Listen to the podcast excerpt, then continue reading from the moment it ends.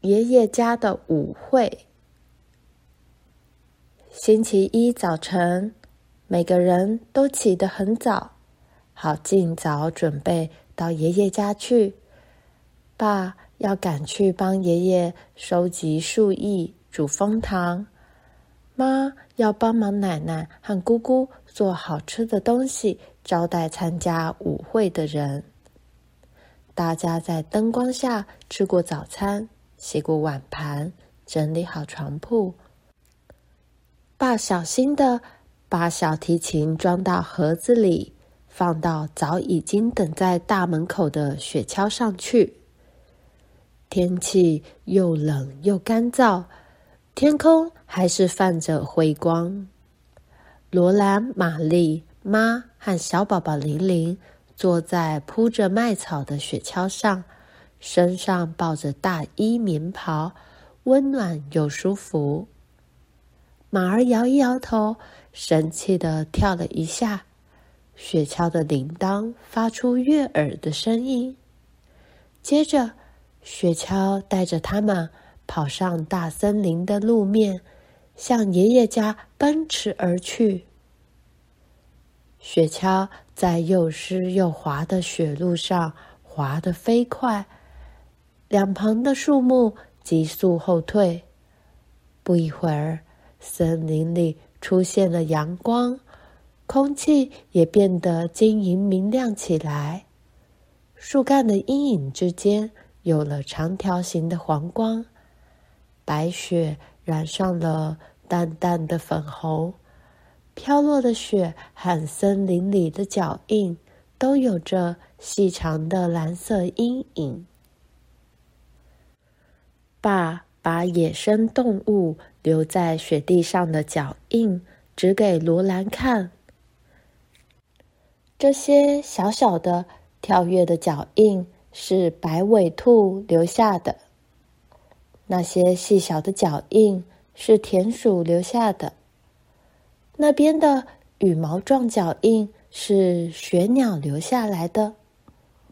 雪地上还有一些脚印，像狗脚印一样。爸说那是狐狸留下来的。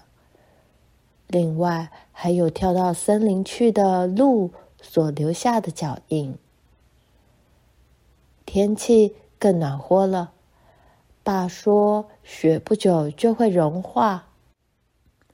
雪橇很快就驶到爷爷屋子前面的空地，雪橇上所有铃铛都在响。奶奶站在屋门前，笑眯眯的招呼他们进去。奶奶说：“爷爷和乔治叔叔已经去枫树林工作了。”爸一听，马上就跑去帮忙。罗兰、玛丽、妈和抱在妈怀里的小宝宝玲玲，则走进屋里，把身上包的大衣棉袍脱下来。罗兰很喜欢奶奶家，她的屋子比他们家大多了。屋里有一个大房间，有一个乔治叔叔用的小房间，还有一个杜西亚姑姑。和露比姑姑共用的房间，以及有着一座大炉灶的厨房。大房间这头是大壁炉，另一头有窗子。窗子下是奶奶的床，床上铺着柔软的羽毛。在大房间里，从这一头跑到那一头，真是好玩。房间的地板又宽又厚，是爷爷用斧头把木头劈成一块一块做成的。光滑的地板擦洗得十分洁白。罗兰和玛丽在大房间玩，妈在厨房帮奶奶和姑姑做事。这天好像特别短，一下子就过去了。男人们。带了午餐到枫树林去，所以午餐时他们没有摆桌子，只吃了一些冷肉三明治，喝了牛奶。但奶奶却为晚餐准备了素碱布丁。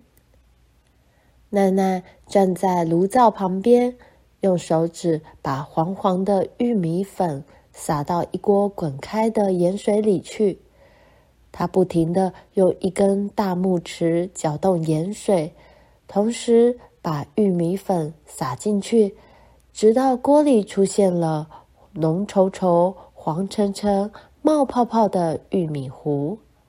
然后他把这锅玉米糊。放在炉灶后面，让它慢慢煮着。玉米糊闻上去真香，整个屋子都充满了香味，有厨房的甜香味，有壁炉里燃烧着珊瑚桃木的清香，还有奶奶放在桌上针线篮旁边那只塞了丁香的苹果所发出来的芳香。阳光从闪亮亮的玻璃窗照进来，每样东西看起来都很大、很舒服、很干净。吃晚饭的时候，爸和爷爷从森林回来，他们的肩上都扛着一只爷爷做的木质扁担。这种扁担削成弯曲的弧形。正好适合他们颈子后面和肩膀的形状。扁担的两端都有一根链条，链条上有一个钩子，每个钩子吊了一只木桶，木桶里装满了热热的枫糖浆。爸和爷爷把森林中大锅里的糖浆挑了回来，他们用手。扶稳木桶，但是木桶的重量从扁担落在他们的肩膀。奶奶把炉灶上的东西移开，摆上一口大铜锅。爸和爷爷把糖浆倒进铜锅里，铜锅好大，装下了四大桶的糖浆。乔治叔叔拎了一小桶糖浆回来。每个人便吃了热腾腾、浇上了枫糖浆的布丁晚餐。乔治叔叔从军队回家来，他穿着钉有铜纽扣的蓝色军装，他的蓝眼睛看起来既勇敢又快乐。他长得又高又大，走起路来大摇大摆，很神气。罗兰吃玉米布丁的时候，眼睛直直的望着乔治叔叔，因为他听爸告诉妈，乔治叔叔有点野。自从乔治打完仗回来以后，他就变得很野了。爸摇了摇头，一副很难过又没办法的样子。乔治叔叔在十四岁那年偷偷离开家。跑到军队去当鼓手。罗兰从来没看过野的人，所以他不知道会不会怕乔治叔叔。吃过晚饭以后，乔治叔叔到屋子外面吹军号，军号声又长又响亮，非常好听，一直传到大森林去。森林又黑又暗。又安静，树木静静的直立着，好像也在专心听军号声。接着，军号声从森林传回来，声音很细很小，但是很清楚，好像是一只小军号在回应这只大军号。听，乔治叔叔说：“是不是很迷人？”罗兰望着他，没有说话。当乔治叔叔不再吹军号的时候，他立刻跑进屋里。妈和奶奶清理好了碗盘，把炉台擦干净。露西亚姑姑和露比姑姑正在他们的房间打扮自己。罗兰坐在姑姑的床上，看他们梳理着长发。并且小心地把它们分开。他们先把头发从前额到颈背之间分开，再从两耳之间分开。他们把头发编成长长的辫子，再把头发盘到头上，扎成一个大发髻。就在厨房的洗槽里，他们用肥皂把手和脸洗得干干净净的。他们用的是商店买回来的肥皂，不是用奶奶做的，每天用的那种肥皂。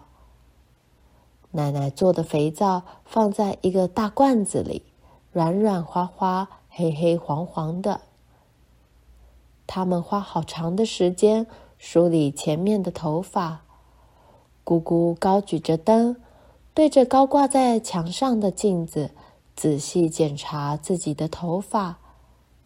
他们把中分线两边的头发梳得又顺又滑，在灯光的照射下，头发亮得像丝缎，即使两边蓬松的地方也闪闪发亮。然后，姑姑把发角整整齐齐的塞到大发髻下面。接着，他们穿上美丽的白色长袜，长袜是用最细的棉线编成的，上面还有蕾丝花边。姑姑又穿上他们最好的扣带鞋子。他们互相帮忙，把紧身胸衣穿上。杜西亚姑姑拼命地把露比姑姑的胸衣带子收紧，然后换杜西亚姑姑手扶在床边，让露比姑姑把她的胸衣带子收紧。拉呀，露比，再用力拉紧。杜西亚姑姑说：“她都快不能呼吸了。”再拉紧一点。她说：“露比姑姑。”站稳脚，更用力的拉。杜西亚姑姑不断用手去量自己的腰围，最后她喘了一口气。我想，最多也只能收到这个地步了。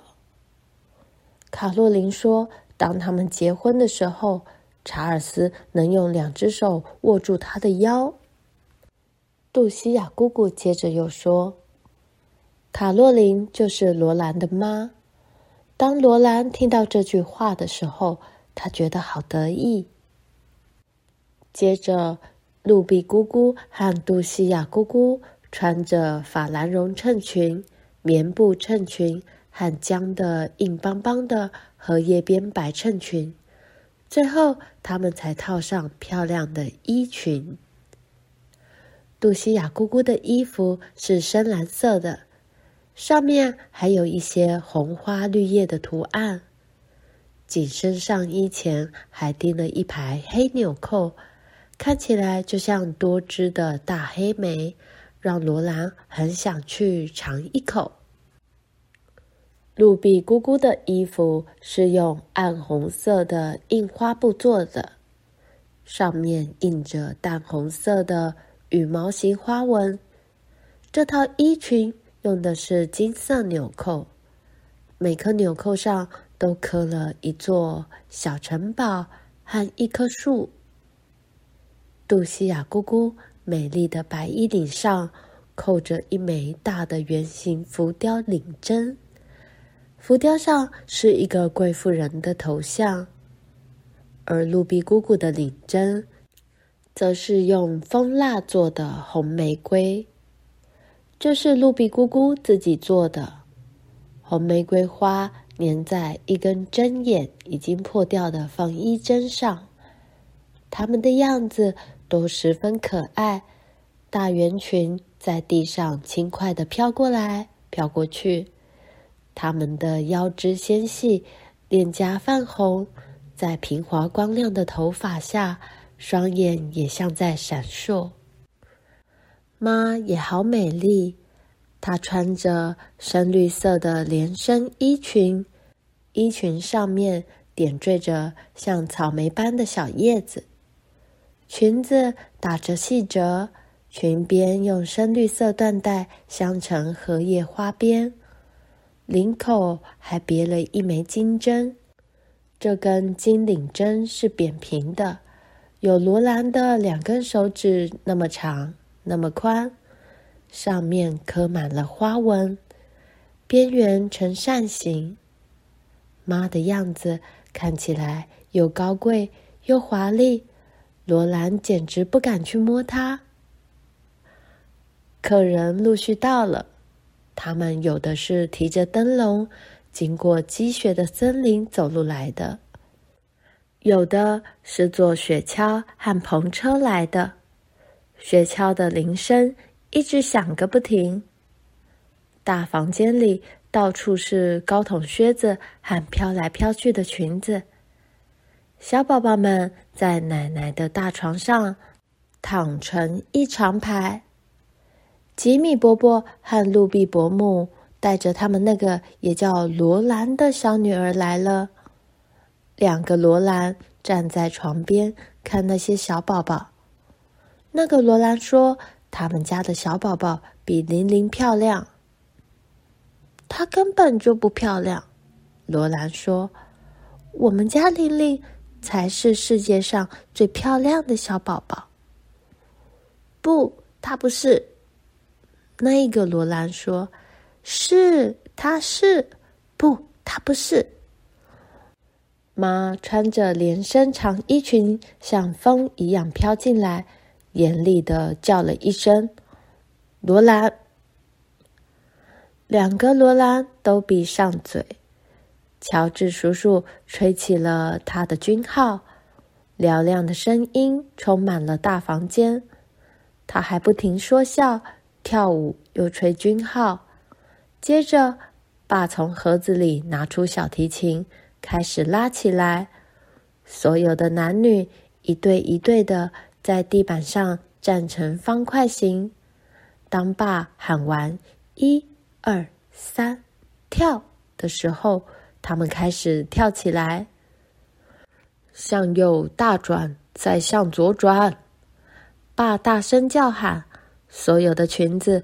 都开始旋转起来，所有的靴子也开始用力地踏着地板，跳舞的圆圈转了又转，所有的裙子都向这个方向转，所有的靴子都朝那个方向走。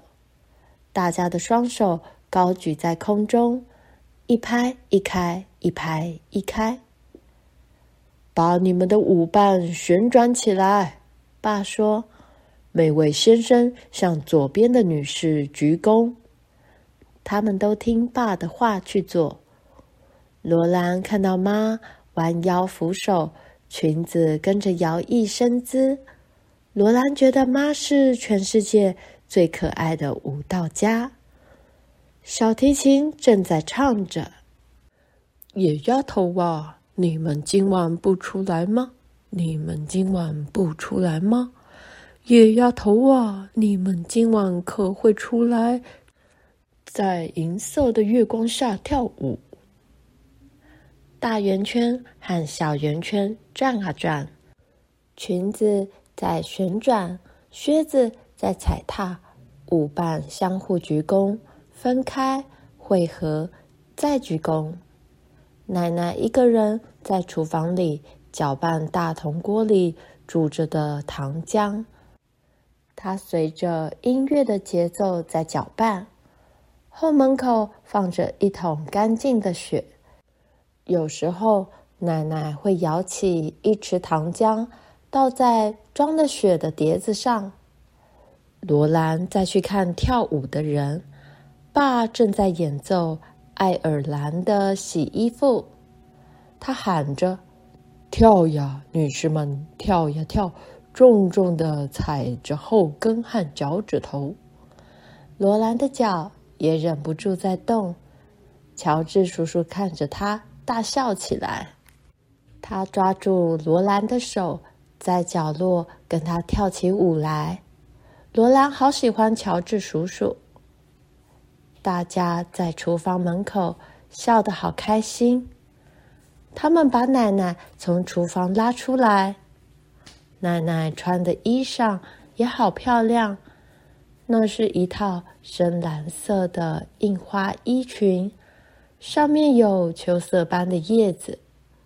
奶奶笑得脸都红了，一直摇着头，木头汤匙还握在她手中呢。呃，等等，我得看好糖浆呢。她说。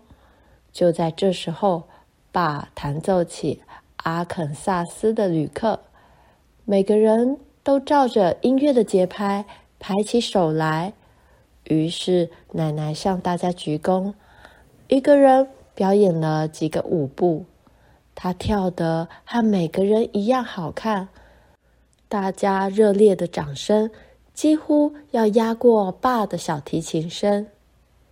乔治叔叔。突然，像鸽子展开翅膀一样，把一只手向后一挥，向奶奶深深弯腰鞠躬，然后轻快地跳起杰格舞来。奶奶把木匙丢给别人，把手插在腰后面，面向着乔治叔叔。每个人都高兴地叫起来：“奶奶在跳杰格舞了！”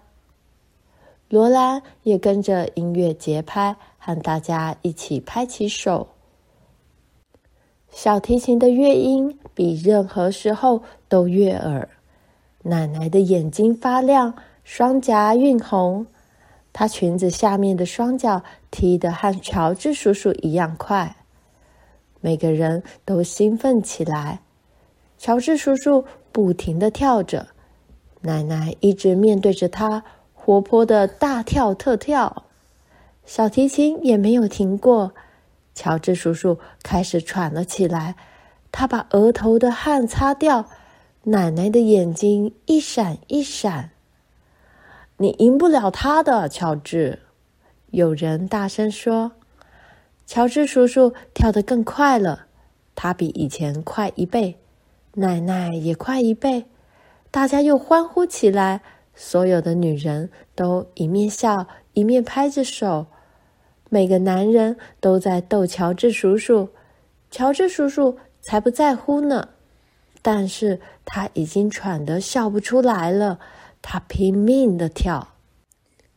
爸的眼睛兴奋的发亮，他站了起来，看着乔治叔叔和奶奶。旋公在琴弦上跳舞，罗兰又叫又跳。不停地拍手，奶奶跳个不停。她手叉着腰，下巴抬得高高的，而且还在笑呢。